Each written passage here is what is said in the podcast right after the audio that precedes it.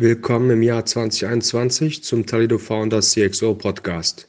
Ich möchte euch heute Daniel Stammler vorstellen, dem Co-CEO und Co-Founder von Colibri Games.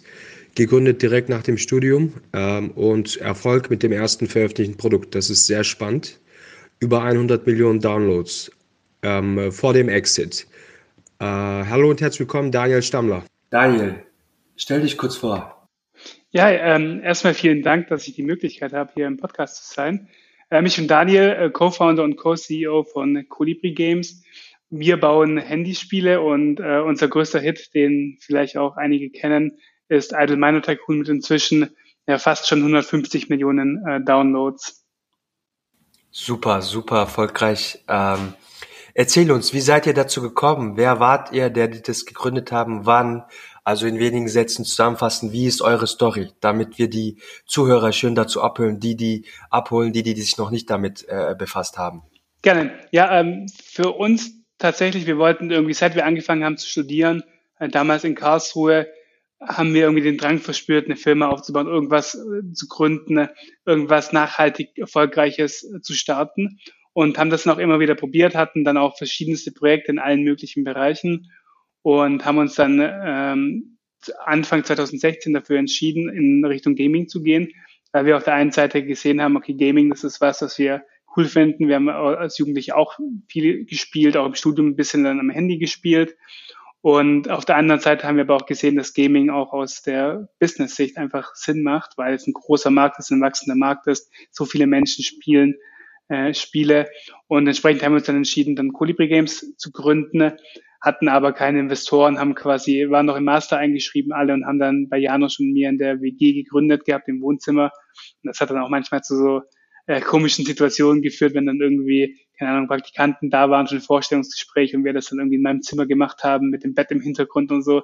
Also es war, war, war keine optimale Arbeitsbedingung damals bei uns dann in der. WG, aber tatsächlich für uns, wir haben uns bewusst dazu entschieden, weil wir gesagt haben, bevor wir irgendwas haben, was, äh, wo wir jetzt irgendwie Geld ausgeben, also diese richtigen Corporate-Sachen machen, äh, wollen wir jetzt erstmal ein Produkt haben, das beweist, dass es eine Daseinsberechtigung für uns als Firma gibt. Und mhm. äh, das hatten wir dann zum Glück auch mit Idle Man Tycoon, dass wir relativ schnell dann gelauncht haben, mit mhm. dem Ziel, ein Spiel zu bauen, in dem man nicht verlieren kann, in dem man immer weiterkommt, in dem man äh, nicht bestraft wird, nicht frustriert ist. Glücklicherweise hat das dann auch ganz gut funktioniert und dann haben wir dann eben äh, Mitte, Mitte 2016 das Spiel released hatten dann ähm, die, die ersten Umsätze und dann, dann ging es eigentlich so richtig los, dass wir dann die Firma aufgebaut haben und skaliert haben. Super spannend. Ich kenne mich ja ein bisschen aus in der Tech- und Startup-Welt, aber das ist mir natürlich, da kenne ich mich nicht so gut aus. Super, super spannend. Äh, das war also ein Handy-Game, sagst du, auf dem man nie frustriert ist, immer weiterkommt. Hast du gut zusammengefasst. Und, und kein Browser, einfach nur Mobile, ja? Genau, einfach nur Mobile. Und man muss auch sagen, so ich glaube stark daran, dass Mobile Gaming einfach die Zukunft ist. Der Markt ist jetzt schon größer als der PC-Konsolenmarkt und der wächst auch stärker, was ja auch völlig Sinn macht, weil einfach äh, so viele Menschen haben inzwischen ihre Smartphones immer dabei, verbringen viel Zeit daran und es ist natürlich so viel zugänglicher am Handy mal kurz ein Spiel zu spielen, was man auch mal fünf Minuten spielen kann. Genau. Plus es sind ja breite Massen, nicht nur die Hardcore-Gamer, die ein paar Prozent der Bevölkerung ausmachen, oder? Genau. Und das ist auch super interessant. Man würde ja so denken, dass Spiele vor allem von irgendwie 17-jährigen, 16-jährigen Jugendlichen gespielt werden. Aber tatsächlich, der Spielemarkt ist sehr ausgeglichen. Es gibt auch äh, über 50 Prozent der Umsätze auf Mobile kommen tatsächlich von weiblichen Spielerinnen. Mhm, äh, und Umsätze auch, sogar. Genau, und auch sehr viel von auch älteren, was heißt älter, aber so 30, 40, 50-Jährigen das sind die mhm. stärkste, umsatzstärkste Gruppe. Das heißt, mhm. so diese, dieses Bild, das man von Gamern hat, dass sie irgendwie Jungs sind den ganzen Tag irgendwie zocken, das stimmt in der Realität nicht. So eine Dann nicht mehr, oder? Als wir noch klein waren, wir haben ja gerade so eingeführt, wir zwei ein bisschen. Als ich so ganz jung war, da war das schon so ein Pro-Ding. Also meine Kumpels, die gezockt haben, waren alle so ein bisschen auch nerdy, so Techies und so, sehr smart. Äh, ich meine, das war neu alles, Counter-Strike LAN, da gab es ja kein Mobile Gaming, weißt du so. Es gab aber Browser-Spiele, glaube ich, schon damals, oder? Genau, es gab damals schon Spiele wie, oder Farmville kam dann zum Beispiel, aber was es damals auch schon gab, ist zum Beispiel Spiele wie Sims. Äh, und Sims Stimmt. war auch so ein Spiel, das ganz viel von äh, einfach Frauen gespielt wurde und die das auch viel gespielt haben. So, also ich, ich glaube, der der Trend hin zu zu einer ausgeglichenen Verteilung ist stärker geworden durch Mobile. Ähm, aber es war auch damals schon so, dass auch, auch Frauen schon immer gespielt haben.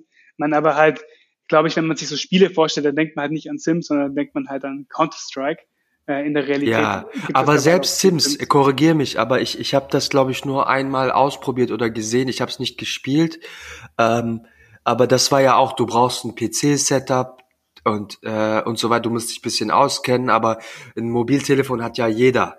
Genau. Also das ist ja, du hast ja so ein, äh, by default you have a setup, oder? Genau, das ist auch der große Vorteil. Dass, dadurch passiert es auch, dass viele Leute jetzt ins Gaming kommen, die mhm. eigentlich mhm. sich niemals als Gamer bezeichnen würden. Also irgendwie meine mhm. Oma, die ist jetzt 85, äh, die hat mhm. halt auch irgendwann nur ein Handy sich zugelegt wegen WhatsApp und so, dass sie auch mit ihrer Familie und so in Kontakt bleiben kann. Und dann mhm. irgendwann habe ich jetzt neulich gesehen, dass sie Piano-Teils spielt. Äh, Was ist das? das Piano-Spiel? Genau, das ist so ein Klavierspiel, ist relativ simpel so, aber auch ein, ein sehr erfolgreiches Spiel. Süß. Und genau, ich spiele das ja mit 85, so, weil es hat, ich hatte es ja auf dem Handy und und das ist halt so der gesellschaftliche Trend, der jetzt durch Mobile Gaming auf dem Smartphone, glaube ich, ähm, richtig erst entstanden ist. Und das Schöne ist, damals hast du selbst ein Sims, hast du dann einmal gekauft und jetzt kannst du immer wieder monetarisieren. Wie habt ihr denn monetarisiert? Entschuldige meine Ignoranz, dass ich mich jetzt mit dem Spiel nicht so gut auskenne. Wie habt ihr monetarisiert? Also wir wissen ein Free-to-Play-Game, ähm, mhm. wie eigentlich inzwischen fast alle Mobile Games. Das heißt, das Spiel ist grundsätzlich kostenlos. Jeder mhm. kann es kostenlos spielen. Und, und man, mhm. genau, und in-game kann man auf der einen Seite Werbung schauen, ähm, mhm. auch nur für, also nur freiwillig. Wir haben keine Werbung, die aufgezwungen wird. Aber wenn man mhm. irgendwie einen Bonus haben will, kann man mal kurz so 30 Sekunden Werbeclip schauen. Und auf der mhm. anderen Seite kann man sich über Zusatzkäufe, wenn man irgendwie den besonderen Charakter haben will und keine Lust hat, da jetzt irgendwie noch zwei Tage. ja, also genau, man kann Sachen beschleunigen. Ist ja ein ähm, Spiel selbst wenn, weißt du, man hat ja Spaß, man tut ja keinem was. genau, ähm, und, und das ist auch so, das ist auch für, tatsächlich, die meisten Leute am Ende zahlen kein Geld und äh, das ist auch völlig in Ordnung. Aber es gibt die, halt die Zahlen zahlen richtig, ja. Genau, da gibt's dann halt auch, äh, also viele, die, oder die meisten geben halt irgendwie 20 Euro aus, äh, was ja. äh, finde ich voll okay ist, wenn man halt das Spiel auch ein paar Monate spielt. Und es gibt dann aber natürlich auch so wirklich die klassischen Ölscheichs, äh, die dann auch viele tausend Euro ausgeben. Interessant ist es nicht, Daniel. Ich kenne mich nicht so gut aus wie im Spiel. Ich spiele wie du im Spielemarkt, aber schau mal, wir haben gerade darüber gesprochen, wie sich das eine demokratisiert hat und das andere ist umgekehrt, weil früher haben ja bei Sims alle dasselbe gezahlt. Ja, also keine Ahnung, was das war, 30 Euro, 50 Euro und das war's. Und, und das hat sich ja jetzt umgedreht, weißt du, die meisten zahlen nix aber hast du ein paar, die sehr viel zahlen. Also da ist das Gegenteil eingetroffen von Demokratisierung, wenn du so willst. Aber auch spannend, why not? Dann hast du halt die, denen es wirklich wert ist, die zahlen dann und der Rest halt nicht. Ist eigentlich auch für alle was dabei. Genau, das finde ich auch. Also es gibt ja viele Hardcore-Spieler, die sich über Free-to-Play beschweren. Ähm, aber tatsächlich in der Realität muss man halt sagen, die meisten Leute sind halt nicht bereit, upfront 40, 50 Euro für ein Spiel auszugeben, wenn sie nicht wissen, was sie dafür kriegen. Genau, oder ja. selbst wenn sie das Geld hätten, ist halt ein Risiko. Und auf ja. Mobile ist es sogar noch extremer. So, wenn du ein Spiel für einen Euro verkaufst, fast niemand will einen Euro einfach so ausgeben für ein Spiel, das er nicht. Interessant, kennt. nicht einmal ein Euro, ja. Genau. Und auf der wow. anderen Seite, wenn du das Spiel kostenlos machst, dann kann jeder das halt einfach ausprobieren. Und Richtig. dann gibt's halt Spieler, die spielen das halt zwei, drei Monate und denken sich ja nach zwei, drei Monaten, ja, okay, das Spiel jetzt so, das kenne ich jetzt gut genug, jetzt kann ich auch mal ein paar Euro ausgeben dafür und dann ist es auch völlig Aber schwer. Daniel, fühlen die sich die dann, die, die nicht, also ich, ähm, fühlen die sich dann nicht benachteiligt? Also ich habe zum Beispiel mal World of Tanks und so beobachtet. Ich habe das nicht gespielt, aber dann hat ja der eine so voll ähm, die tollen Panzer und die anderen tuckern mit 5 kmh um die Gegend. Ist das dann nicht irgendwie dann also frustrierend? Also grundsätzlich gibt es da unterschiedliche Modelle. Bei uns mhm. ist es zum Beispiel so, dass Idle Tycoon vor allem ein äh, Singleplayer-Offline-Spiel ist. Das heißt, man, man interagiert gar nicht so viel mit seinen Freunden, man sieht das gar nicht so arg. Äh, und äh, man spielt auch nicht gegen andere Spieler. Das heißt, da ist der Fortschritt eh mehr so für sich. Da ist es überhaupt kein Problem. Dann gibt es so super kompetitive Spiele. Äh, ein gutes Beispiel ist da sowas wie League of Legends zum Beispiel. Die, dort kannst du dir aber nur Skins kaufen. Das heißt nur, nur Sachen, die anders aussehen, äh, aber nicht. Makes sense, keine Leistungssteigerung. Genau, das ist zum Beispiel deren Methodik. Und dann gibt es aber auch Spiele, die, die kombinieren das. Und da muss man halt immer schauen, wo so die Grenze ist, was machen die Spieler mit, was nicht. Ähm, mhm. Es gibt aber auch viele Spieler. Es gibt natürlich immer die, die irgendwie alles unfair finden. Aber genauso ist es ja, wenn jemand halt doppelt so viel Zeit reinsteckt, dann ist er halt auch stärker. Natürlich. Aber damit hast du es eigentlich schon beantwortet. Mit Singleplayer Offline ist ja keiner dann pisst. Ja, also groß. Ähm, also du, du hast ja nicht gegen andere und dann ist ja auch keiner benachteiligt. Ähm, also vielleicht dann doch in den Rankings, Punktelisten, whatever ihr das dann macht, aber verstanden. Ich meine, ähm, ist ja auch eine Abwägung einfach, zahlen versus nicht zahlen. Ähm, wie ist das, äh, war das euer erstes Spiel, Daniel, das ihr äh, gegründet habt? Oder hattet ihr dann viele? Also wie kann ich mir das vorstellen? War das das erste schon super successful, wie, wie sich freue natürlich? Oder wie hat es sich entwickelt? Tatsächlich ähm, haben wir davor noch nie Games gebaut, das heißt, wir hatten keine okay. Ahnung. Ähm, also bevor wir Colibri Games gestartet haben. Und dann das ja. allererste Projekt, was wir da machen wollten, war dann gleich so 10 versus 10 Multiplayer äh, okay. Äh, aber das, da, da haben wir dann, damit sind wir dann quasi in die Game-Entwicklung gekommen, haben gelernt, wie das geht, zwei, drei Monate lang, haben aber gemerkt, okay, okay das ist viel zu groß. Auch jetzt zurückblickend, mhm. so ein Projekt würde halt irgendwie 100 Leute zwei, drei Jahre brauchen. Äh, Locker. Äh, ähm, das haben wir dann aber gelernt. Das heißt, das allererste Spiel, das wurde auch nie fertig, haben wir zwei, drei Monate eingestellt. Und das dann das erste Spiel, was wir dann auch wirklich veröffentlicht haben, war dann auch Idle Miner Tycoon. Und das hat dann Und das erste aber, was du beschrieben hast, war das das wäre aber nicht mobile gewesen, oder? Das, das war auch mobile. Das war auch mobile, 10 gegen 10. Okay, interessant. Genau, also das war so die, die Idee, halt auf mobile auch was Krasses zu bauen, aber hm. das ist natürlich. Ey, da bleib mal dran. Das ist keine, das hat mich gerade schon ein bisschen angeteasert. und ähm, spannend. Und sag, ähm, das heißt, das erste war schon sehr erfolgreich. Das freue ich mich. Also im Grunde das zweite, aber das erste, was ihr erster verfolgt habt. Genau. Dann äh, habt ihr danach noch irgendwelche oder habt ihr euch darauf äh, fokussiert? Wir, wir glauben an Games as a Service, was bedeutet, dass für uns quasi Spiele, wir releasen die Spiele und dann äh, lässt man das in Ruhe und baut das nächste, sondern wir haben Idle Tycoon damals released und haben seitdem jede Woche ein Update gemacht, was jetzt auch schon, auch schon ja vier Jahre jetzt her ist mhm. und haben das mhm. Spiel quasi jede Woche besser gemacht und dann hat man auch entsprechend mehr Spieler, hat mehr, mehr Content. Aber ihr seid an dem Spiel dran geblieben dann. Genau, Nicht also das ist auch der Hauptfokus. Wir haben dann auch schon ein bisschen an neuen Games gebaut, haben jetzt auch also vielleicht so ein bisschen, ähm, bisschen schlenker in der Story, aber wir haben ja auch Anfang des ja. Jahres jetzt ähm, den Großteil der Firma an Ubisoft verkauft. Genau, und, dazu wollte ich gerade kommen. Danke für den Schlenker. Genau, und äh, wir, ja. wir, wir leiten die Firma auch weiterhin, aber seit, seit der äh, Zusammenarbeit jetzt mit Ubisoft haben wir uns auch entschieden, wieder deutlich mehr in neue Spiele zu investieren, weil wir jetzt mhm. einfach die, die Ressourcen haben und auch den, den langen Horizont haben, dass es sich mhm. lohnt, in Spiele zu investieren, die zwei, drei Jahre vielleicht brauchen, bis es dann mal äh, funktioniert. Super, zu Ubisoft. Also sag nochmal, be bevor wir noch eine Frage, wie viele Gründer wart ihr und wie groß wart ihr das Team etwa jetzt zuletzt? Also wir waren äh, fünf Gründer ursprünglich und äh, haben im Laufe der Zeit zwei der fünf Gründer quasi sind rausgegangen. Wir haben die Anteile mhm. dann abgekauft und mhm. inzwischen mhm. sind wir so 120 Leute. Mhm. Super. Und Anfang des Jahres, das heißt nach etwa vier Jahren nicht einmal, habt ihr verkauft, ja? Genau. Super, congratulations, das ist top. Danke. Sowas gibt's auch nur bei Spielen, aber die Leute sehen nicht, dass das vielleicht eins in 100.000 Spielen so erfolgreich ist, nicht einmal. Vielleicht weniger. Und geschäftlich erst recht. Deswegen freue ich mich riesig, dass das von euch kommt, aus Deutschland kommt. Und ich schwärme ja immer sehr über die KIT. Also RWTH und KIT finde ich super. Ich bin ja selbst Betriebswirt, aber ich kenne mich bisschen aus dem Recruiting, deswegen, dass solche Perlen aus der KIT kommen, das freut mich. Ich komme ja auch aus Süddeutschland. Super, congratulations. Und sag mal, jetzt spannend ist, ähm, ihr seid in der Gaming-Branche, Daniel. Äh, wie hat sich das jetzt auf euch ausgewirkt, dieses ganze Corona, positiv wie negativ, geschäftsseitig wie auch intern für euch? Und was können wir vielleicht von euren Learnings, eurer Entwicklung mitnehmen für die Zuhörer? Also für uns gibt es ja bei Corona natürlich oder für die meisten Firmen zwei Seiten. Die eine Seite ist so die Kundenseite und die andere Seite ist die interne Seite. Auf der mhm. Kundenseite ist es so, dass Gaming im Gesamten profitiert hat. Also die meisten Gaming-Firmen haben so 10, 20 Prozent mehr Umsatz durch Corona. Bei uns war es aber äh, weder positiv noch negativ.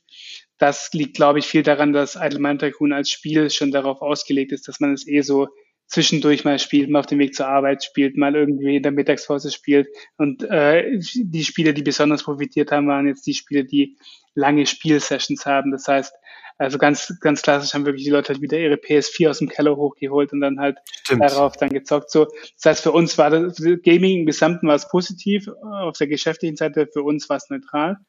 Und neutral. die, die andere Seite ist natürlich so, dass äh, Work from Home.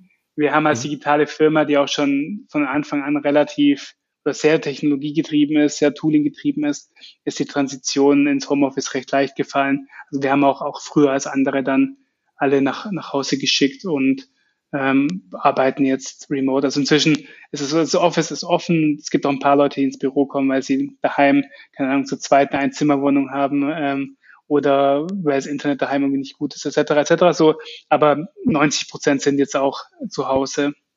Mhm. Also 10 Prozent etwa tatsächlich Auslastung. Und ihr sitzt ja auch in Berlin, ja? Genau, also wir, wir sind in Berlin.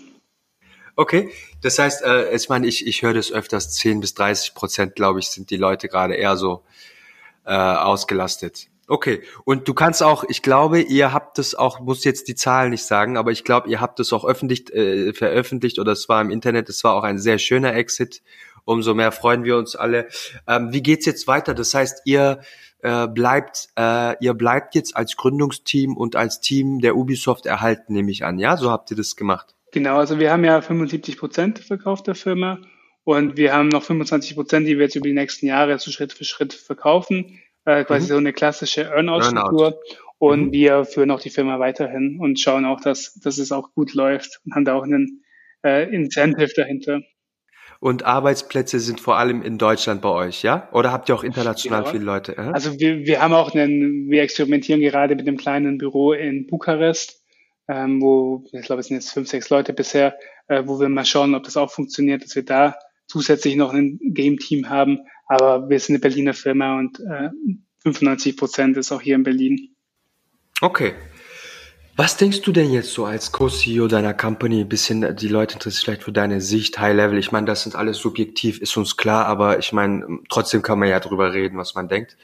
Äh, was, wie wird sich deiner Meinung jetzt äh, diese ganze Situation, Corona etc. auf die Arbeitswelt mittelfristig auf, auswirken? In wenigen Sätzen, so mittellangfristig sagen wir mal auf ein Jahr, auf fünf Jahre. Wie siehst du das?